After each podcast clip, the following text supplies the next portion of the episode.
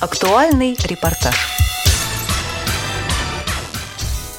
В музее имени Николая Алексеевича Островского 28 апреля состоялась встреча с участниками проекта «Паруса духа» организации «Белая трость». Путешественники рассказали гостям о том, как зарождался проект, каких высот добилась международная инклюзивная команда и поделились своими планами на будущее. Корреспонденты седьмой мастерской пообщались с участницей проекта «Паруса духа» Евгенией Малышко. «Паруса духа» — это, собственно, проект инклюзивный яхтинг. Родился из идеи о кругосветном путешествии.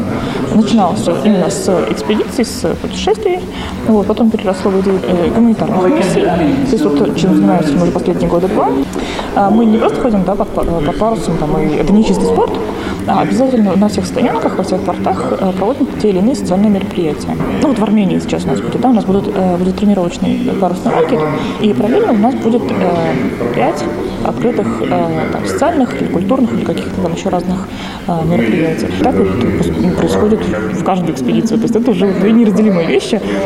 Парусный спорт и гуманитарная экспедиция, то есть они вот переросли в гуманитарную миссию. Конечно же, мы не будем идти вот прям кругосветку без остановок. Нет, конечно, это очень долго долго и затратно, и сложно, и вообще.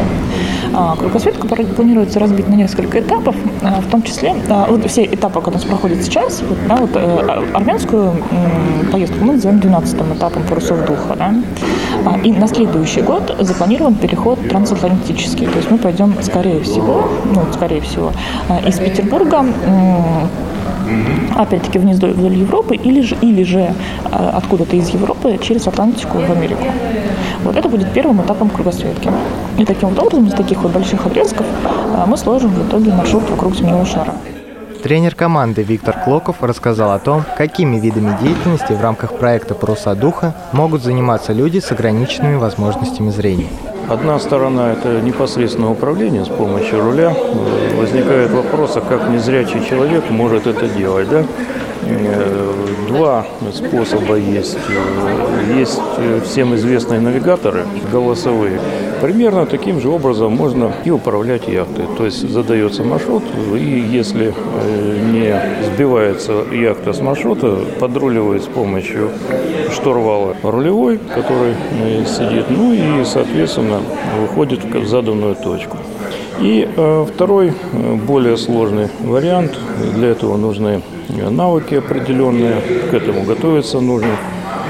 Ветер ощущается правой или левой щекой, и при отклонении от курса Соответственно, ощущения меняются. Это что касается управления. Ну, а вторая часть – это управление парусами. Существуют э, специальные веревки, шкоты называются, которые с помощью лебедок с правой или с левой стороны яхты или набиваются, то есть подтягиваются к себе, или от себя отдаются. Но здесь тоже после тренировки наши друзья овладевают и этой техникой.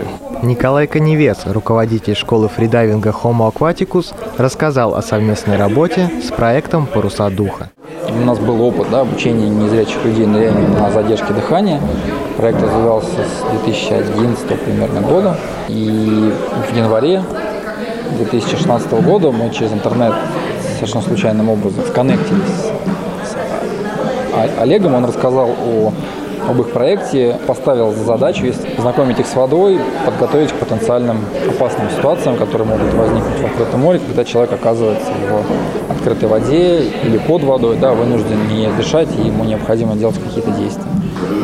В Екатеринбурге провели в прошедшие выходные двухдневный базовый курс для ребят из белой трости. Занимались теорией, физиологией ныряния, безопасностью, дышали на суше, пробовали нырять в воде. Это первая часть решения той задачи, которая была поставлена Олегом. Планируем перейти к реализации второй части, собрать какую-нибудь конструкцию под водой, которая будет похожа на часть катамарана, да, и вот попробовать научить ребят из этой конструкции выбираться на ощупь, да, под водой, и как-то смоделировать. Режиссеры-документалисты Григорий Гляц и Дмитрий Вакулин рассказали про запланированный документальный фильм об участниках проекта. В документальном кино самое главное – это герой. И для многих очевидно, что вот ребята, они герои в каком-то смысле для разных людей по-разному, но даже вот э, зрячие дайверы, которые в Екатеринбурге участвовали, деле, они под большим впечатлением, все, кто с ним встречается, под впечатлением. И, собственно, а дальше что произойдет, то и будет в кино. Получается кино, наверное, про, про героев каких-то нашего времени. Э, мы хотим, чтобы то, что увидели мы, увидели остальные. Материал подготовили корреспонденты седьмой мастерской Наталья Лисовая и Роман Морозов специально для Радио ВОЗ.